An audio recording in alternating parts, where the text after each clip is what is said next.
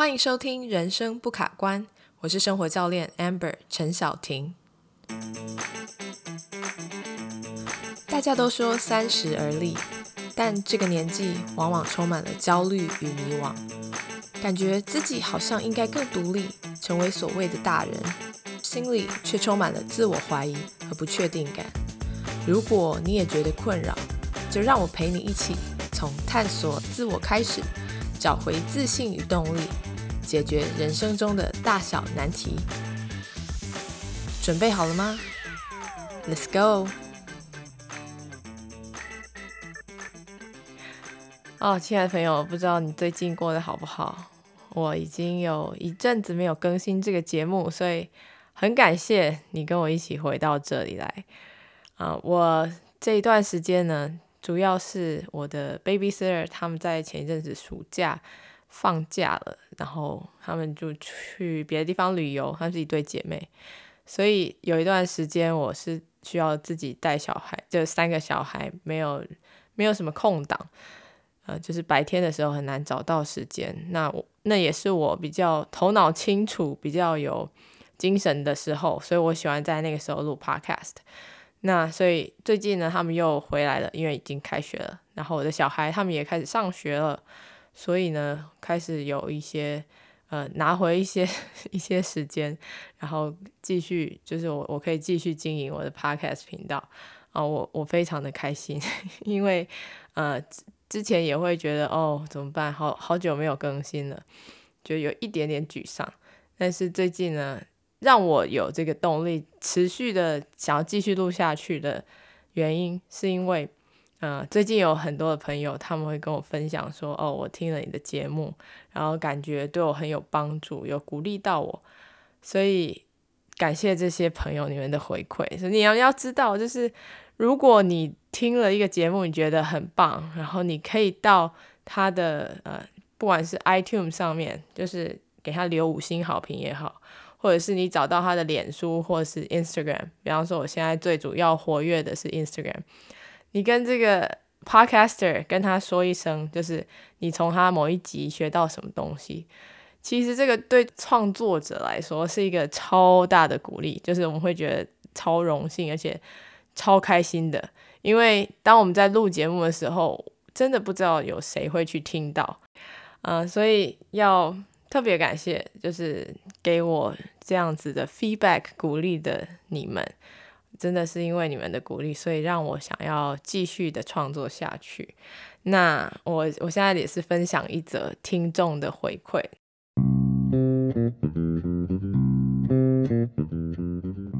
这一位听众呢，他是我在 Instagram 上面的，算是一个网友。这个朋友他是 Slow Doctor Sloth 树懒医学生，他是一位正在读医学院的大学生。他说，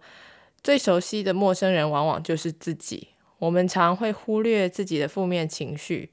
那在这个节目里，透过 Amber 生活教练带你梳理自己的情绪，摆脱迷惘与焦虑感，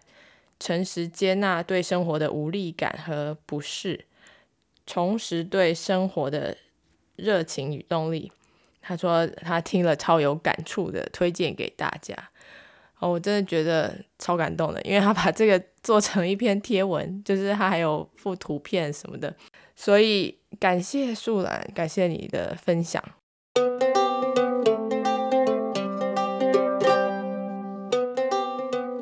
所以我今天想要跟大家分享的主题呢，是关于如何避免自我肯定。流于自大，然后如何能够有意识的面对我们自己的错误，然后从中学习成长。嗯，前一阵子我有写了一篇文章，是关于我在路上遇到，嗯，就是被路人骂的一个经验。嗯，如果你不知道我在讲什么故事的话，你可以到到我的 Instagram 上面去看，或是 Facebook。嗯，就是我的那那个的首图是一个我的小孩他在骑滑板车，然后我的主题写说如何面对他人的批评，所以这一篇里面我有讲到我的一个经验，就是我带孩子过马路，然后我的女儿她被我有点像是她落她落后在我们后面，因为她长得比较小。她虽然已经三岁多，但是她可看起来很像是就两岁。他一个人在后面慢慢走，然后他还不管我们前面的人的步调。但是我们在赶时间，我们赶着要去公园找朋友，就是已经要迟到了。那在这个时候呢，就是我们过马路的时候，就有一个正在等我们过马路的其中一台车的车主就骂我，他骂我说：“就是你在你你是。”疯了吗？你是开什么玩笑？就是你居然让你的小孩自己走，你你也没有把他顾好什么的。还有我，呃，然后那个当下，其实我我是有点傻眼，因为是陌生人嘛。然后陌生人他在路上，他是坐在车子里面，然后就是很大声的骂。所以我觉得一般人的反应可能就是会觉得很丢脸吧，就是在大众面前这样子被骂，而且是被一个不知道是谁的人这样。那所以虽然呃路旁边有路人，但大家也都安安静静，没有说什么。那我也就是只是，因为我其实那时候一边一手推着一个，然后我儿子也在旁边，所以有一点没有顾到他，确实是我的疏忽，所以我就转过身去，赶快把他牵过来。那就赶快过马路嘛。然后结果那个开车的人呢，这个骂我们的人右转，所以他又开过我们的旁边。他开过我们旁边的时候，他又。再说一次，他说：“哦，Are you an idiot? Okay, you're gonna kill your kid，就是 kill your baby 什么的。他意思说我我你你真的是你这是是一个白痴的妈妈。OK，你为什么差点让你的小孩，你这样会让你害你小孩死掉？其实当然第一时间是错愕，然后就觉得有一点丢脸嘛，应该说很丢脸。然后呢，可是因为我们在赶时间，要赶到那个 playground 去跟人家玩。”所以就就急着走，那一边走我就一边在反省说，OK，所以到底现在发生什么事？我先意识到我自己的感觉，就是哎，我为什么觉得很丢脸？那那那个人他为什么要这样子说我？他就是他到底是因为他是一个疯子吗？还是他是一个酸民吗？还是说他讲的话其实好像有一点道理？对，那。当我第一个先去意识到我自己的情绪，就是说，哦，我现在其实是有一点，就是觉得丢脸，或甚至觉得对他有点生气。我觉得他是个疯子。但是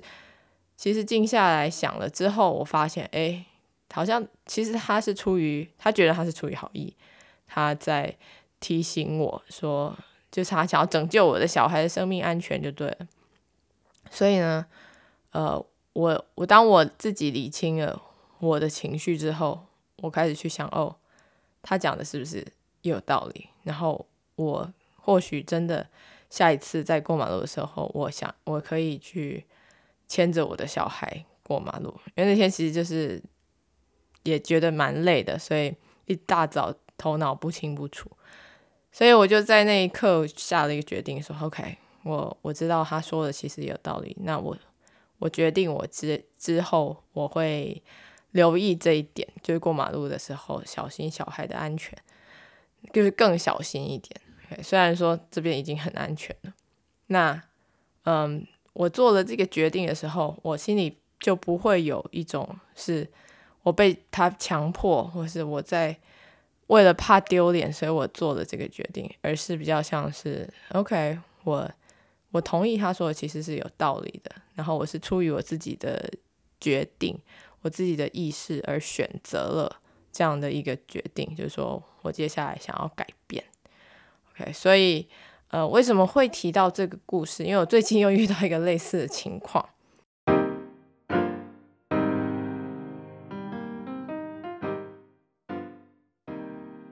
那我发现我们常常在教，就是就我我我常常在教大家，就是关于爱自己啊。相信自己，肯定自己，OK，不要管别人怎么说，你还是要相信自己内心的那个声音，不要被别人所说的话所影响。可是我有时候就会发现，哎，当我们过于强调这一点的时候，你心里会有一点点疑不安，或是疑惑，说有没有可能，就是有的时候我们是过度相信自己呢，或者是？会不会到最后变成是我们是一种自大，就是自我中心。OK，那爱自己跟自我中心或是自大的最大的区别，简单来讲，就是如果你是一个自大的人，他的特点是，你觉得你对别人不对，你好别人不好，就是他是有一种比较心在的。那如果说你是爱自己的话，你就是接纳说，OK，我也很好，你也很好，我们都可以很好，并不是因为我比你好，所以我爱自己。我们要怎么样在自我肯定的同时，还能够能够有接纳别人建议的雅量？那样子的话，会帮助我们能够面对自己的错误，或是呃，就是可以从中去学习成长。所以，我现在就要分享另外一个故事。我有一个学生就这样讲，他说：“我觉得你你对我的同理心不够，这样子的话，我我没有办法跟你分享我的想我的感受。” OK，然后他也说：“嗯，他还说哦，我觉得我们现在上课的方向好像不是很确明确，这样让我觉得有点困惑，有点迷失。”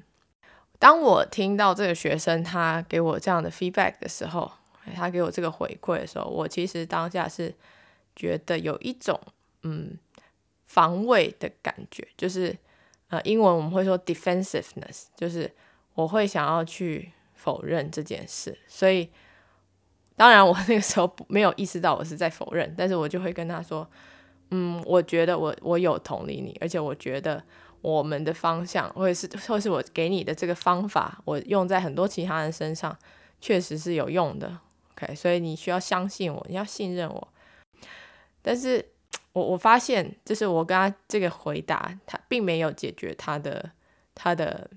问题，我反而我需要一再的跟他解释，然后他还是觉得很很犹很怀疑，很犹豫，所以那个整个。上课的气场，或者甚至课课外，我们在传讯息的时候，在讨论的时候，我都觉得有一种说不出的，就是很卡的感觉。那，嗯，我因为这件事情，还有最最就感到蛮挫败的，觉得蛮蛮怎么讲，沮丧。我的教学通常我是很引以为傲的，觉得。诶，我我帮助了这么多人，他们改变他们的生活，而且他们更爱自己，我就会觉得有点怪，就是诶，为什么这个人他就不能够用同样的方法，然后他他就没有像其他人那样子很很容易就接受了，或是就觉得哦很开心他在成长等等，我这个挫败的感觉或者沮丧的感觉，就连呃大概持续了一两天，那我也。开始去反省，哎，为什么我会感到挫败？为什么就是他讲的话到底有没有道理？有没有可能真的其实错的人是我？OK，所以我先讲到结局。OK，最 最后的结局是我在仔细的思考过后，我甚至把他的啊情况，OK，我没有说他是谁，但是我把他的情况拿来。问我一个很很资深的，就是担任顾问的一个朋友，那我问他说：“我先跟你讲，OK，我的情况。”然后我我我跟他说完之后，最后我才说：“你你给你给我一点建议，OK。”那我这个顾问的朋友他才告诉我说：“哎，其实我觉得你的做法确实是可以修正的。”那在那个时候，我一开始还是有这个防卫的感觉，就是我还是想要去否认说，我觉得很奇怪，我不懂为什么其他人就可以，他这个人他就不能用这样的方法。那，但是我我开始意识到说，哎，说不定我是可以有一些弹性的，所以我开我最后是传了讯息跟我的学生说，Well，我我觉得我们之前的方向确实。可能不适合用在你的情况，那我们之前的方法，我我选择这方法可能可以调整，那我们能不能重新来过？我们再试一次？他当然就是很高兴的接受了。那我发现这个经验就让我学习到，就是我自己竟然就是那么的抗拒自己有犯错的可能性。但是当我愿意去承认说，诶，我有可能是可以修正的，我有可能是应该要改变的那个人的时候，我忽然觉得我松了一口气。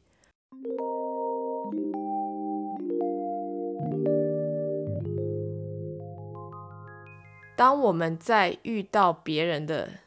可以说指责或是回馈的时候，不管他有没有用不好听的话来讲，你第一个可以去注意的是你内心的感受，OK，就是你有没有我刚刚说的那种 defensiveness，就是抗拒、防卫的感觉。那什么叫抗拒、防卫？他又会用什么样的形式表达出来？比方说，你会想要去跟对方争辩。你会想要去解释，想要证明你才是对的，或者是你会私底下去跟别人抱怨说这个人怎么可以这样讲我，或是你会对他有一种厌恶的感觉。你也可以注意到你有没有一种就是挫败感，会觉觉得很沮丧。这些情绪就是好像在提醒你说，哎，你看哦，就是一个警示灯。他说，你看哦，你看啊，你心里现在有一些想法正在引发你的这种。抗拒感，或者想要去自我防卫的本能。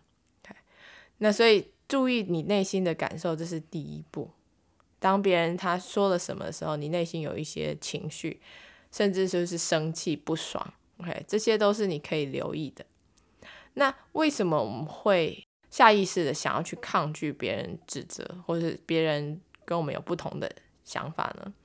？OK，因为基本上我们都不想要当。那个犯错的人，我们的本性就是我不喜欢承认自己是错的，因为我们每个人都期待自己是完美的，我们期待自己是个好人，我们觉得我们是我们故事当中的好人，不是那个反派角色，所以他会打破或是去冲击到我们对于完美自我的期待。那常常我们在这样的一种形象被冲击的时候呢，我们就会。害怕，因为我们会害怕说，如果他说的是真的，如果我真的犯了这个错，比方说以我刚刚讲的例子，如果我学生讲的是真的，那我是不是就是个失败的教练呢？那我是不是就是一个很烂的教练？我是不是就是一个技巧很糟的教练呢？诶，可是你会发现，我现在讲出来就其实还蛮好笑，因为这这两个东西，它不见得是可以画上等号的。如果说所有的学生他们都一致的跑来跟我说你做的这里有错，那或许我真的是一个很烂的教练。但是如果说我我已经 coach 了一百个人，我已经帮助了一百人，然后哦有一个人或是两个人他来这样跟我讲，诶，我我可能不需要这样子去去责备自己说，哦，如果有一个人说我不好，就代表我很失败。OK，所以。呃，我们不想要犯错，我们不想要当坏人或是当犯错的人，这个是可以理解的。第二个原因，OK，是因为我们会害怕必须做出改变或调整，因为一旦我们承认了我们是错的，或者是我们需要改进，那就代表我们可能 就真的需要去改进嘛。那问题是，我们的大脑它的本能不不是一个很喜欢去做。改变做调整的人，他喜欢的是维持现状，对他喜欢的是舒舒服服、爽爽过。OK，因为我们的原始脑就是怕麻烦，这就是他的设计，他就是希望我们可以越省力越好，越轻松越好。所以这个是符合你个人的利益，所以我们的大脑的反应就是我不想要改变。所以当我们如果我们的 default 就是我们原厂设定是我不想要改变的时候，别人来。挑战你，会让你觉得，哎，我有一种可能得改变的可能性的时候，我们当然就会去抗拒这个可能性。但是了解到这些之后，我们就会知道说，哦，其实这就是我们大脑的一种自然反应，这是一种原始脑的原始本能。但是它不代表这就是对我们最有好处或是最有利的选择。当我们先意识到说，哦，好，我现在有这些感受的时候，接下来我们要怎么办呢？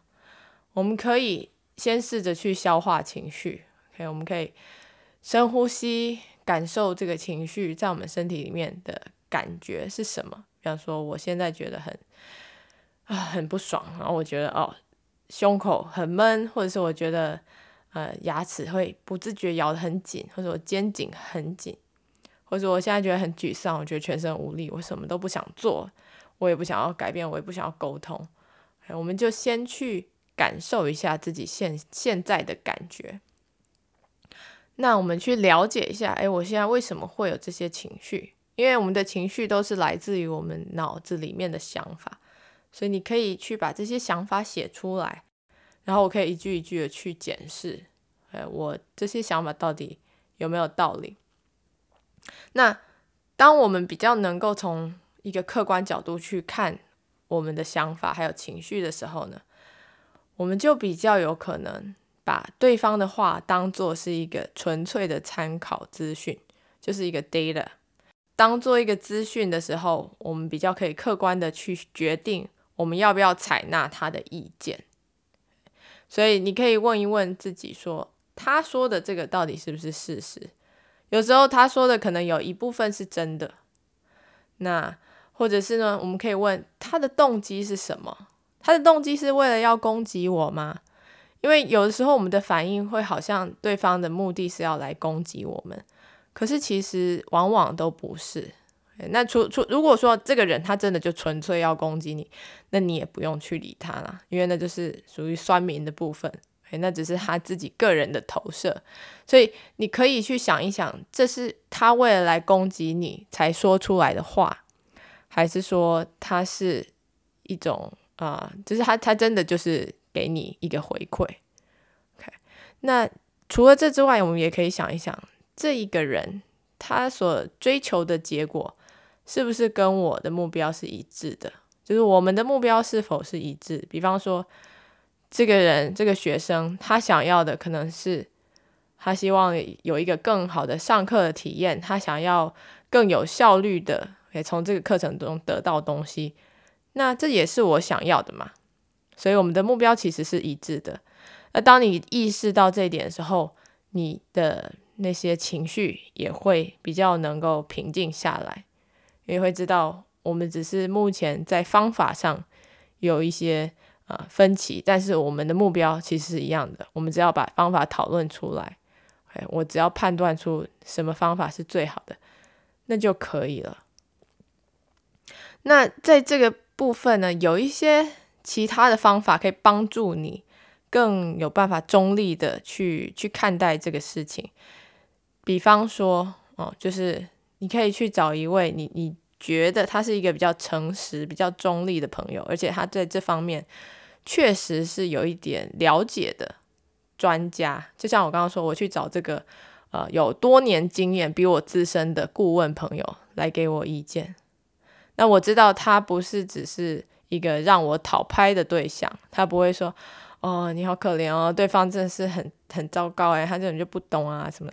如果是这样的朋友，他他比较难能够给你什么有建设性的的的建议，所以你要去选择你的对象是什么人。当然，如果你想要讨拍，那你就去找讨拍的人。但是，如果你真的想要解决这个问题，或者从里面学到一些什么，那你就可以去找真的在这方面。这个问题上有专业的人来帮你。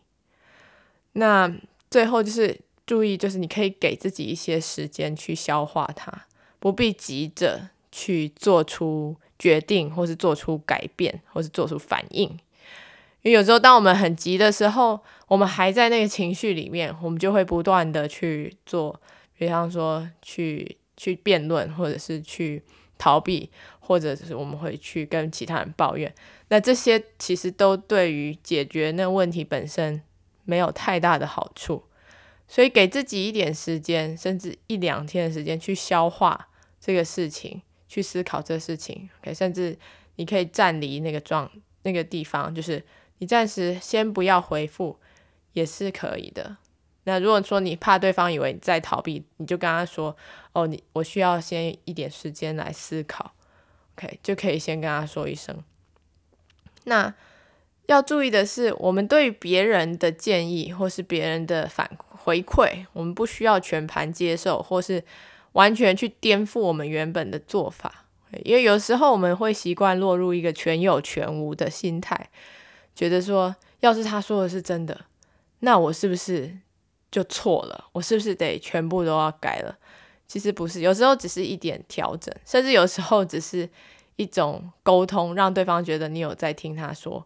那样就已经足以改变整个情况。所以。我们可以提醒自己说，我或许只需要部分的修正，或是只需要一点点的改变。OK，那呃，最后呃，我想要提供的最后一个撇步，就是我们如何去跟对方承认我们的错误。一般来讲，我们会有习惯，就是要去道歉，比方说，哦，对不起，是我不好，我不应该怎样怎样怎样。呃，我不是说不能道歉，但是我我后来发现，与其道歉呢，倒不如对对方表达感谢。什么意思呢？就是说，比方说，我会跟我的学生说：“谢谢你帮我指出我的盲点，让我知道我要怎么改进。”我现在其实是很开心，因为我发现我以前没有遇到像你这样的学生，所以我现在有这个机会遇到了。这个机会让我可以去增强我的经验值，还有我身为教练的技巧，所以我真的很开心你能够指出来，而且你愿意诚实的告诉我，因为不是每个人都会愿意讲出真心话，所以你可以想一想，你跟对方说“哦，对不起，是我不好”，跟你跟对方说“哦，谢谢你帮助我成长”，这两句话，对方听在耳里，他会有什么感受？当你说哦对不起是我不好的时候，那就是一种好像你欠他东西，就是有一种这个关系有一点不完美，一种一种裂痕那种感觉嘛。那如果你跟他说谢谢你帮助我很大，那时候他会觉得什么很有成就感，或者说哦觉得自己好像做对了一件事情。因为我们也都不想要当坏人，我们不想要去指责别人不好，所以。这个是一个可以注意的地方，就是与其我们跟别人道歉，我们更更有效或是更好的增进关系的方法是跟别人道谢。即使你犯错的时候，你就可以跟别人道谢，说谢谢你让我知道。OK，所以我们可以自我反省，但是我们不要去花很多时间在自责或是后悔上，因为你会发现，你自责跟你后悔的时候呢。你就没有再改变了，因为你就是一直会卡在里面，觉得很羞愧，甚至去逃避。所以我们可以自我反省，我们可以去改变，但是我们甚至可以开心的去改变，而不是啊自责，这样会帮助我们改变的速度更加的更加的快。所以结论呢，就是我们要为自己承认犯错而感到高兴，而去庆祝这件事情。我发现，当我愿意。就是我终于决定，我要承认我我做错了。我告诉我学生说：“哦，谢谢你，就是帮助我看到我我可以进步的地方。”那时候我的感觉其实是很轻松的，就是我好像放下了一个大石头，因为我不需要再去想谁对谁错，我也不需要再去试着证明什么，我就是接受了，而且我我发现很期待接下来会有什么新的发展。OK，所以。拥抱我们可能会犯错的可能，而且就是把它当做是一个优化的空间、优化的机会，让我们看到我们有更多的可能性，而不是看到我们有什么不足或是错误的地方。我觉得那个心态上的转变，就会让我们在成长的过程当中更开心，而且是会成长的非常的快速。所以每一次的犯错，每一次的沮丧，每一次的挫败，还有甚至你你觉得对对方有所厌恶、排斥，其实都是一个很好的机会，因为你会有机会重新去检视你的价值观，甚至你会发现你可以改进的地方在哪里，然后你就会有一个新的方向去努力。好，所以今天就是跟大家分享这个关于我们怎么样可以啊有意识的去面对我们的错误，然后从中成长。希望如果你有什么学习或是什么心得的话，可以跟我分享。你可以私信给我，或是呃留在这个 iTunes 给我一个